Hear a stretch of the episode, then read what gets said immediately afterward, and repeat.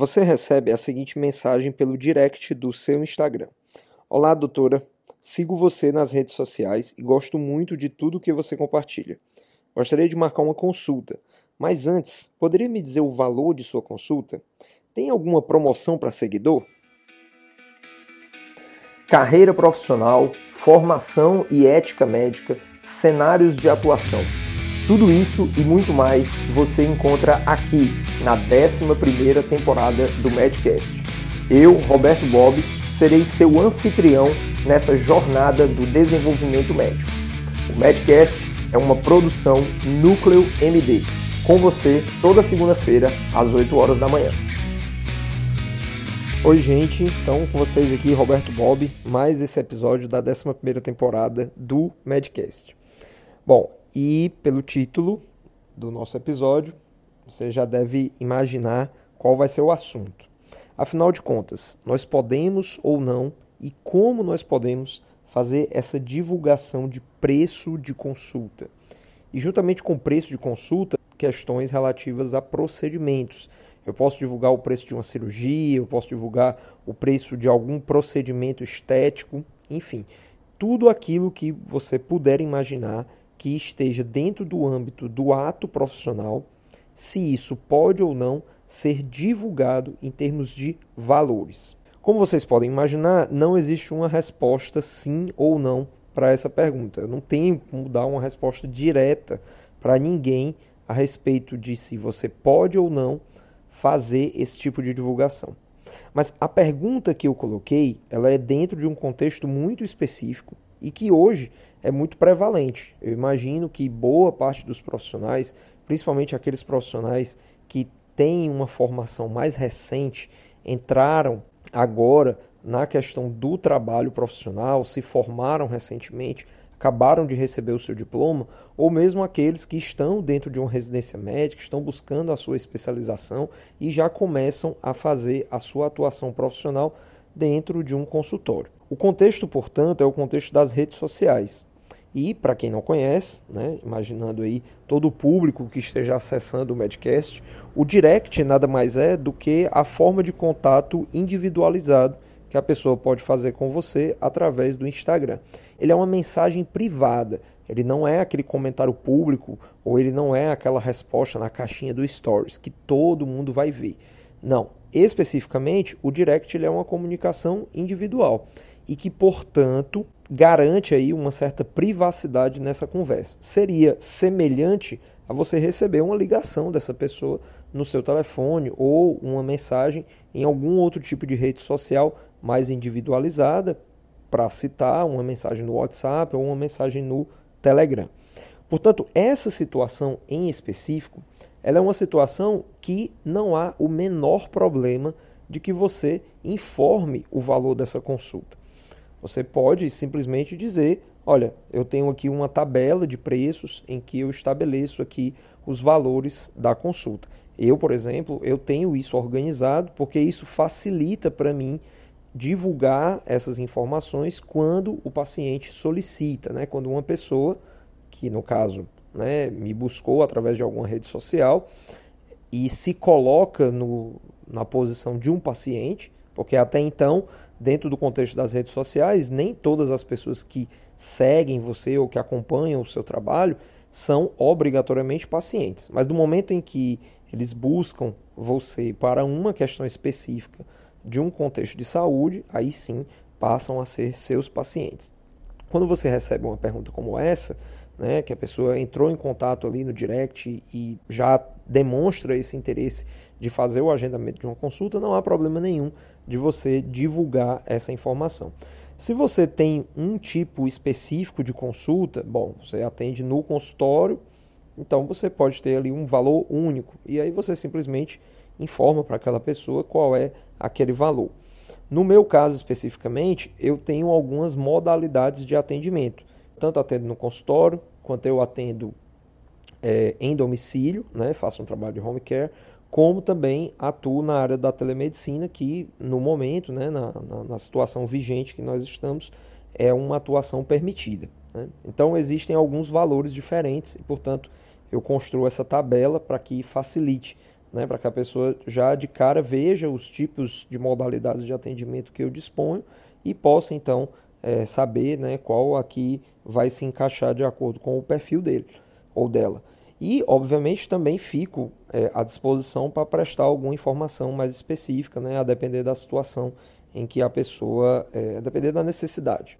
O que você não pode fazer é realmente começar a fazer o atendimento utilizando esse mecanismo, né? independentemente da forma como você vai proceder, se vai ser uma visita domiciliar, se vai ser uma consulta presencial no consultório, ou se vai ser um procedimento em telemedicina, é necessário que você é, tenha ali um mínimo rol de informações para que você possa prioritariamente constituir o prontuário médico daquele, daquela pessoa, daquela, daquele futuro paciente, ou enfim, daquele paciente, daquela pessoa que lhe procura para realizar um atendimento.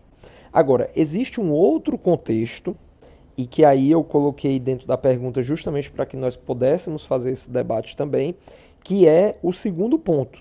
Quando a pessoa lá na mensagem do direct pergunta: tem alguma promoção para seguidor?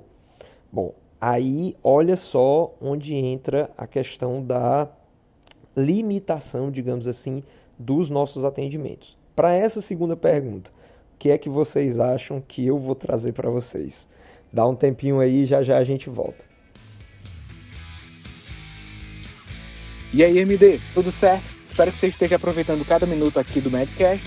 Meu nome é Daniel Coriolano, também sou médico e passo aqui para convidar você a conhecer o Profissão Médica Black. É só entrar profissionalmedica.com é a nossa comunidade de aprendizagem que tem três pilares. Renda passiva, você vai aprender conteúdos relacionados a como investir. Renda ativa, com performance, você vai ter acesso a conteúdos para um melhor posicionamento de mercado, marketing e temas associados. E o terceiro pilar, propriedades intelectuais, você vai aprender a produzir conteúdos que te geram rendas, livros, cursos e demais conteúdos digitais. É só clicar aí no link que está na descrição ou entrar diretamente no profissionalmetrica.com. Abraço e bom episódio. Bom, pessoal, então voltando aqui para a nossa discussão do nosso tema aqui sobre essa questão da divulgação dos valores. Então, quando a gente se depara com essa situação da pessoa estar tá perguntando se tem alguma promoção, aí a coisa já fica um pouco mais complicada. Porque veja bem, até pouco tempo atrás, e quando eu digo pouco tempo atrás, eu estou falando de 2019. Nós temos uma resolução, eu vou até deixar o link na, na descrição do episódio. Nós temos uma resolução de 2019 que fez alguns adendos em legislações anteriores que falavam especificamente sobre essa questão de você divulgar valor, divulgar preço de consultas, procedimentos, etc. Então, hoje você pode até fazer essa divulgação. Você pode até no seu Instagram, em algum mecanismo que você utiliza para é, fazer a publicidade do seu trabalho médico, você pode até expor de uma maneira bem aberta o valor de uma consulta sua. Mas existem ainda uma série de limitações, principalmente no que tange a ideia da mercantilização da medicina. Então, o que é que acontece? É muito. É, existe um, um, uma linha muito tênue em até que ponto essa divulgação de valor não vai interferir naquilo que se chama de concorrência desleal. Então, essa briga, digamos assim, em que os pacientes eles estariam em busca de profissionais que tivessem um preço de consulta mais reduzido, isso gera um, um certo desconforto dentro do contexto do, do ato médico. E no entendimento ético, hoje vigente, né, e que é legislado pelo Conselho Federal de Medicina e pelos conselhos regionais de medicina, há um entendimento de que isso não seja uma boa prática. Pessoalmente, eu também é, considero isso algo que não deveria ser a informação mais importante. O que é que eu quero dizer com isso? Quando você pensa que uma determinada pessoa ela vai buscar o seu atendimento único e exclusivamente porque você oferece um valor mais barato de consulta, isso termina fazendo com que a busca pelo, pelo, pela medicina, pela consulta, ela se dê por um princípio de valor comercial e não pela qualidade ou pelo vínculo que é possível se estabelecer dentro de um processo de cuidado, dentro da relação médico-paciente. Então, é muito complexo nós começarmos a taxar valores para tudo aquilo que seja um ato médico dentro do contexto da medicina. É, você poderia, como eu falei, até divulgar o valor da sua consulta. Honestamente, eu não faço isso e não acho que seja interessante que isso seja feito de uma maneira pública, aberta, como se você estivesse colocando um outdoor com a sua foto e o valor da sua consulta do lado e simplesmente isso, ou seja, uma coisa completamente descontextualizada do seu, do seu ato profissional, da sua expertise como profissional, da sua caminhada profissional. Então, eu acho que essas outras coisas elas pesam mais. Agora, nada, não é nenhum problema, certamente, e é até um direito do paciente saber quanto é que ele vai pagar por aquela consulta. Né? Você não pode iniciar um, um ato profissional, você não pode fazer nada, mesmo uma consulta, sem antes deixar claro para o paciente quanto é que ele vai gastar com aquilo ali, quanto é que aquilo vai custar, né? quanto é que vão ser os seus honorários. Agora, quando a gente entra nessa nuance do, da mercantilização né, e tudo mais, nós temos que ter em mente que uma coisa é a consulta médica. Eu estou divulgando o preço da minha consulta médica. Eu não conheço aquela pessoa, aquela pessoa vai se consultar comigo pela primeira vez. Portanto, eu tenho ali um valor padronizado. Afinal de contas, eu não sei qual é a demanda daquela pessoa. Aquele valor, aquele valor de honorário é justamente para que eu possa conhecer essa pessoa, entender a sua demanda de saúde e aí sim poder ajudá-la. E por que que isso é tão relevante? Porque como eu citei né, lá no começo, que eu disse que eu não poderia dar uma resposta sim ou não para a pergunta mais ampla né, dessa divulgação de valores de procedimentos, é porque quando nós temos, por exemplo, uma questão que envolve uma cirurgia, eu não posso simplesmente taxar o valor dessa cirurgia para qualquer pessoa. Porque, a depender da situação específica de cada pessoa, o valor da cirurgia ele pode ser diferente. É diferente se a gente for imaginar a demanda de um paciente que tenha muitas comorbidades e que, portanto, possa é, ocorrer aí uma série de riscos inerentes à cirurgia. Eu precisarei contratar, de repente, um profissional anestesista que tenha uma experiência maior ou tenha uma experiência específica para um determinado tipo de perfil de paciente, ou ainda que a princípio a pessoa está buscando ali um cirurgião para fazer um procedimento que assim, num primeiro momento poderia ser colocado como simples, que seria é, a retirada de uma vesícula. Né? A pessoa tem um cálculo de vesícula, etc. Então eu posso estipular ali que, bom, é, uma colexistectomia ela vai custar tantos mil reais. Mas o contexto específico daquela pessoa, às vezes ela tem uma vesícula em porcelana. Então, ela tem características clínicas que eu só vou poder saber depois que eu tiver um primeiro contato com essa pessoa, depois que eu entender realmente essa demanda, para imaginar quais seriam os riscos inerentes àquele procedimento e o pós daquele procedimento. Então, é, é, é, muito complexo você simplesmente tabelar um valor de procedimento se você não sabe exatamente é, se aquele paciente, né, aquela pessoa, vai precisar é, de qual nível de complexidade. Tudo aquilo que for que demandar uma avaliação, olha, eu primeiro preciso avaliar você, então é uma consulta eu estou falando aqui muito dentro da área cirúrgica, né? mas eu imagino que outras especialidades, inclusive especialidades clínicas, elas possam ter essas demandas também. Então, eu preciso avaliar essas demandas e nesse primeiro momento, nessa primeira consulta, nessa primeira avaliação, eu posso sim ter um valor fixo, porque eu não conheço a pessoa e, enfim, aquele procedimento é um procedimento inicial da consulta médica em que eu vou conhecer aquela pessoa. E no segundo momento, numa segunda etapa, aí sim eu vou entrar dentro de um contexto de uma análise melhor, em que eu vou poder inclusive estipular qual vai ser o honorário médico específico para aquela situação daquele paciente.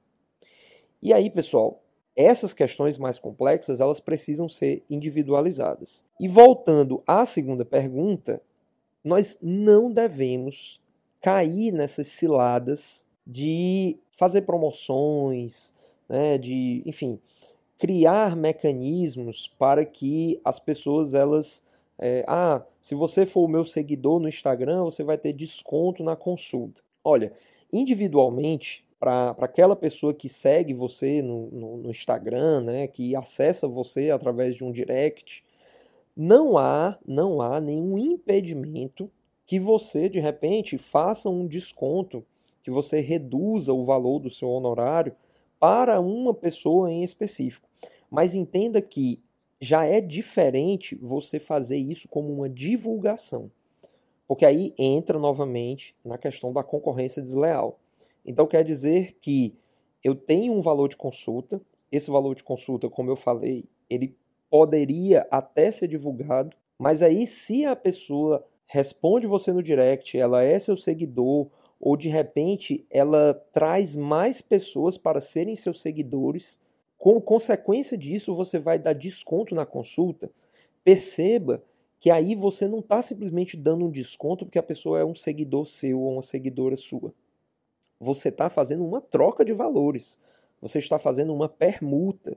Você está fazendo com que a pessoa comece a buscar clientela, comece a buscar novos pacientes para você a troco de um desconto na consulta.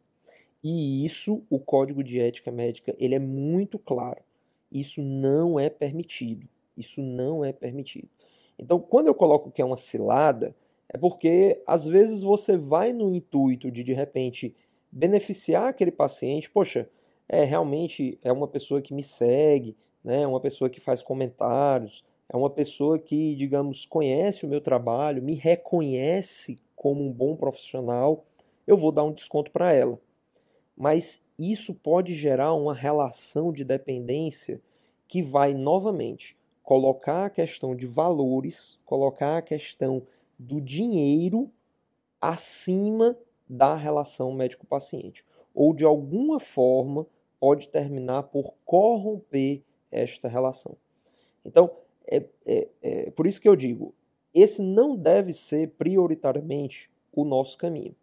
O nosso caminho, sim, dentro das redes sociais, deve ser o de contribuir com aquilo que nós sabemos, com as informações que nós temos, em benefício da saúde da população ou, mais especificamente, daquele público, daquele, daquele público de pessoas que resolveu nos seguir. O que nós podemos fazer, e que eu acho que é um, algo muito positivo, é trazer boas informações, falar, por exemplo, sobre a importância desse momento que nós estamos, da vacinação, dizer todos os benefícios, explicar que não importa qual é o tipo de vacina que esteja disponível, toda vacina ela é muito positiva para que nós possamos vencer essa situação de pandemia.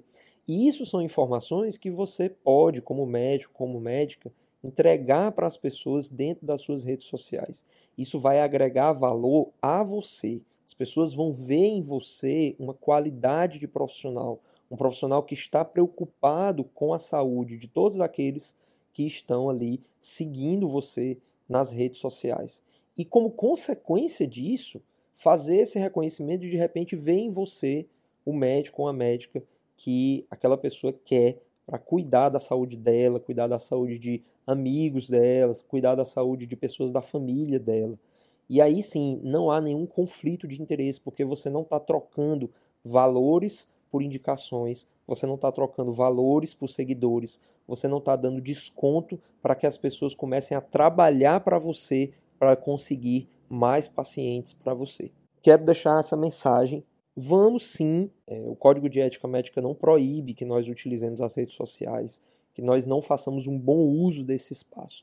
Agora, não devemos é, fazer com que esse espaço seja conturbado por relações comerciais que terminem por fazer uma má influência dentro do contexto da relação médico-paciente. Esse é o meu recado para vocês. Respondam sim os directs dos seus pacientes, tirem, suas, tirem as dúvidas né, desses potenciais pacientes, digam os valores da sua consulta para que as pessoas se sintam seguras né, e possam escolher, sem dúvida, é, fazer o acompanhamento com bons médicos, que eu tenho certeza que vocês são. Grande abraço, até a próxima semana. O Medcast segue no ar desde 2016 através da Núcleo MD, com conteúdos voltados a médicos, médicas e estudantes de medicina do Brasil e do mundo. Para contribuições, fale conosco através de nossos contatos no Instagram disponíveis na descrição do episódio. ou deixe nos comentários. Para parcerias, envie e-mail para contato@nucleomd.com.br. Muito obrigado por estar conosco e compartilhe este e outros episódios com seus colegas. A gente se encontra na próxima semana. Até mais!